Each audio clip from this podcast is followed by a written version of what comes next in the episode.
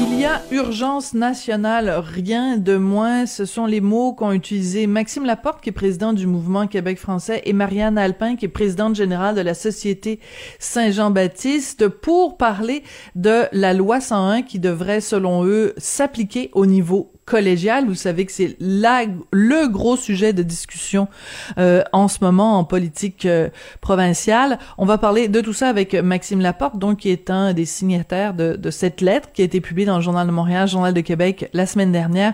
Maxime Laporte, qui est président du mouvement Québec français. Monsieur Laporte, bonjour. Bonjour, Madame Durocher. Pour quelqu'un qui n'aurait pas suivi le dossier, euh, expliquez-nous euh, dans vos mots pourquoi il y a urgence nationale à imposer euh, le français, la loi 101 au cégep? Eh bien, parce que, bon, toutes les études sérieuses ont montré très clairement et très rigoureusement et très éloquemment que, d'une part, on sait que le cégep, c'est la porte d'entrée dans le monde adulte, dans le monde du travail c'est un vecteur de socialisation par excellence. Or, euh, il se trouve que notre système d'éducation supérieure a commencé par le niveau collégial s'anglicise à vitesse grand V et donc par conséquent, le monde du travail, notamment dans la région métropolitaine, s'anglicise encore plus, sachant que euh, selon euh, l'Institut de recherche sur le français en Amérique, selon les Frédéric Lacroix, les Patrick Sabourin et j'en passe, eh bien, il y a une majorité, par exemple, d'allophones qui, lorsqu'ils fréquentent le cégep anglais, eh bien, vont ensuite de ça gagner leur pain en anglais. Et chez les francophones, c'est aussi ça. En fait, les allophones, c'est à peu près 60, dans 72% des cas. Chez les francophones, c'est au-dessus de 50% des cas. Il y a désormais une majorité de non-anglophones dans les cégeps anglophones, alors qu'ils ont été évidemment conçus à la base pour la communauté québécoise des expressions anglaises. Et ce qu'on dit, c'est que si on renonce à prendre les mesures qui s'imposent pour infléchir la tendance de l'anglicisation ou de l'anglo-bilinguisation, ça revient au même, à Montréal notamment, eh bien, euh, on n'y arrivera pas. C'est-à-dire que plus ça va, plus Montréal et les alentours se défrancisent, et en l'occurrence, le français langue d'usage à Montréal est sur le point de basculer sous la barre des 50% de devenir minoritaire. Hmm. Monsieur Laporte, euh, on, va revenir euh, au cégep, mais je peux pas m'empêcher, vous venez de parler de la défrancisation de Montréal. Hier, euh, je suis allée dans le quartier Parc Extension pour faire vacciner mon fils pour sa troisième dose. Quand on s'est présenté, mon mari, Richard Martineau et moi, la personne à l'accueil nous a accueillis en anglais uniquement, incapable de dire un mot de français. Et quand je lui ai dit en anglais que je trouvais inacceptable que dans une campagne de vaccination québécoise à Montréal, on ne puisse pas me parler en français, il m'a répondu Montreal is bilingual. Qu'est-ce que vous pensez de ça, Monsieur Laporte? Ben, ben, écoutez, chaque fois qu'on.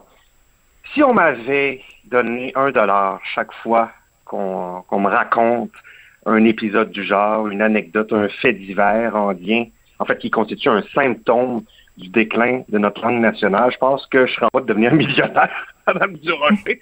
Alors, euh, bon, c'est un autre symptôme, c'est un, autre épisode. Je pense qu'en ces matières-là, il n'y a rien d'anecdotique, puisqu'en l'occurrence, les anecdotes coïncident avec le déclin qui a été observé et qui, qui est observé scientifiquement.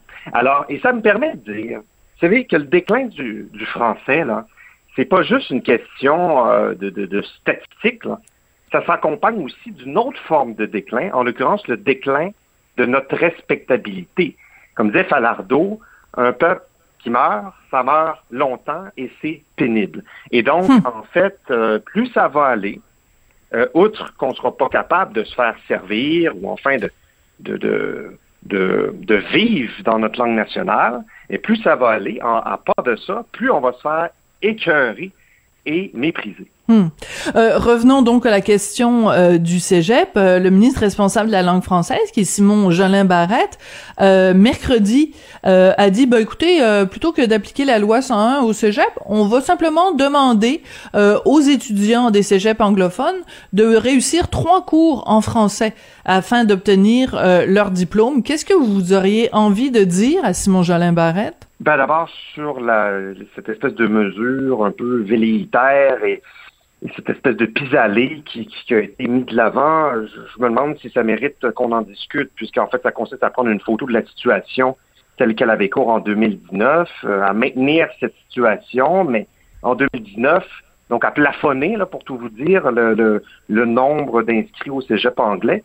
Mais en 2019, la situation était déjà critique et en fait, en résumé, ce, que je pourrais vous dire, c'est que la mesure proposée va rien changer au déclin du français à, Montréal, en tout cas, ni à court terme, ni à moyen terme. En fait, Montréal a amplement le temps de s'angliciser avant que la mesure ne fasse effet. Maintenant, sur le fond, euh, bon, évidemment que on est euh, extrêmement déçus et puis euh, nous, on, considère là que on n'a plus vraiment le loisir comme peuple de de comment dire de, pardonner à ceux qui nous mènent à l'abîme, vers l'abîme. Donc, en, mais euh, donc, en cela, ce que, ce que, je disais à Mario Dumont, ce que j'ai dit aussi dans, dans, le journal de Montréal, euh, c'est compte tenu qu'il y avait un quasi-consensus dans l'opinion publique, qu'il y avait désormais une majorité claire de Québécois qui étaient favorables à cette mesure, y compris chez les jeunes, qu'on avait des appuis de taille, des, des Guy de ce monde, qu'il y avait mm-hmm. un enthousiasme, ou en tout cas une réceptivité dans la société civile, qu'il y avait une mobilisation syndicale, etc.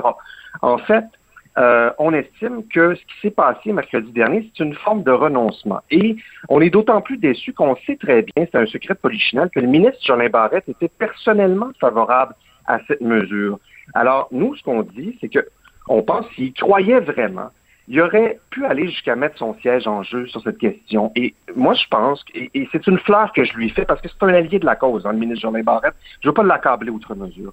Euh, mais ce que je dis, c'est que je pense qu'il sous-estime considérablement sa position de force, son poids politique au sein de la CAQ et plus généralement parmi les élites politiques de la nation. Je pense que s'il avait euh, joué un peu, en tout cas, s'il avait euh, été un peu plus ferme, s'il était allé juste un peu plus loin là-dessus, je pense qu'on l'aurait, cette fameuse mesure phare qui était attendue désormais, je le répète, par une majorité de Québécois mais c'est pas ce qui s'est passé. Et juste ajouter, hein, j'ai l'impression de, de, m'emporter, mais bon. Non, non, mais allez-y. Bon. Il y a le cas après tout, vous vous appelez, après tout, vous appelez Maxime Laporte, faut bien que vous emportiez des fois. Oh, c'est très bien dit, c'est très bien dit. euh, je ne ferai pas de jeu de mots avec euh, le rocher, par contre. Non. Euh, ce sera pour une prochaine fois. mais, allez-y. Ce que j'allais dire, c'est que, bon, bien sûr, il y a le cas, disons, du caucus caquiste, c'est tel un peu euh, canadianiste ou en tout cas antinationaliste là, qui, qui, manifestement fait la loi à la CAQ, mais il y a aussi le cas des autres partis, euh, c'est-à-dire, évidemment, le Parti québécois avait proposé la loi 101 cégep, et ça, je pense, ça mérite d'être salué, vraiment. Euh, mais bon, de, Québec solidaire au Parti libéral, en passant par le, Parti conservateur d'Éric Duhem, bon, tout le monde s'est plus ou moins opposé passivement ou activement à cette solution qui était la seule solution viable au plan institutionnel pour, euh, bon, euh, espérer que le français soit, soit disons, un peu moins en danger dans l'avenir. Hmm. Qu'est-ce que vous répondriez à quelqu'un qui dit c'est pas grave, c'est pas important. Je vais aller au cégep en anglais, ça m'empêchera pas de continuer à parler la belle langue française. Ça m'empêchera pas euh, de, de même si je vais à l'université en anglais après, ça dérangera pas. Je vous donne un, exemple personnel. Moi, j'ai fait le cégep en français. Par contre, je suis allée à l'université. Je suis allée à McGill. Je suis allée en anglais. Après ça, j'ai fait des études à Columbia. Euh, je, suis parfaitement bilingue, mais j'ai pas perdu mon français. Qu'est-ce que vous répondez à quelqu'un qui vous dirait c'est pas grave? Bon, d'une part, c'est une, c'est une réaction qui peut paraître tout à fait intuitive. Hein. On peut se demander, en effet, en quoi moi, personnellement, je peux nuire, bon, à la pérennité du français de par mes actions.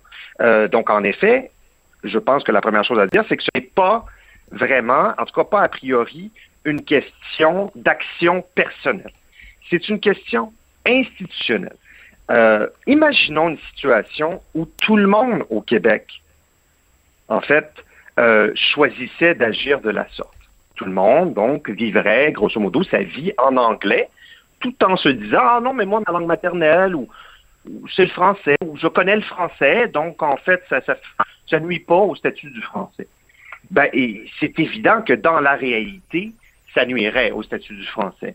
Donc, en l'occurrence, les, euh, du côté, là, on parlait des cégeps, mais vous savez que les cégeps anglais attirent désormais plus de 50% je parle de, dans l'île de Montréal, plus de 50% euh, de la clientèle euh, étudiante collégiale. Euh, et puis, c'est une, une réalité, en fait, qui va en s'accélérant.